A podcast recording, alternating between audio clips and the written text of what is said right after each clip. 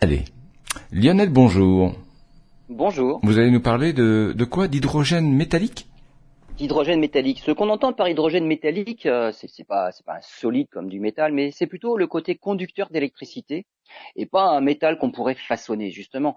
Sous des conditions particulières, l'hydrogène peut devenir conducteur. Et cet hydrogène métallique est peut-être la clé de l'exploration spatiale. Il se pourrait que l'hydrogène, même devenu métallique dans des conditions particulières de température et de pression très élevées, hein, température très basse, pression très élevée, les scientifiques pensent qu'il pourrait rester dans cet état, même en élevant la température et en revenant à température ambiante. Ce serait donc ce qu'on appelle un matériau supraconducteur à température ambiante. Sous cette forme-là, l'hydrogène prend surtout beaucoup moins de place que sous sa forme liquide. Ce serait un carburant dix fois plus efficace que tout ce dont on dispose actuellement. Ne serait-ce qu'un voyage vers Mars il serait raccourci de plusieurs mois. Une petite fusée à elle seule, et même à un seul étage, pourrait être utilisée pour mettre les satellites en orbite. La colonisation de la Lune en serait également facilitée.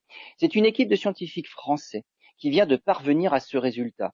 Et c'est aussi sous cette forme qu'on trouve l'hydrogène dans les géantes gazeuses que sont Jupiter et Saturne. Peut-être, eh bien, en fait, une bonne occasion d'en percer les secrets.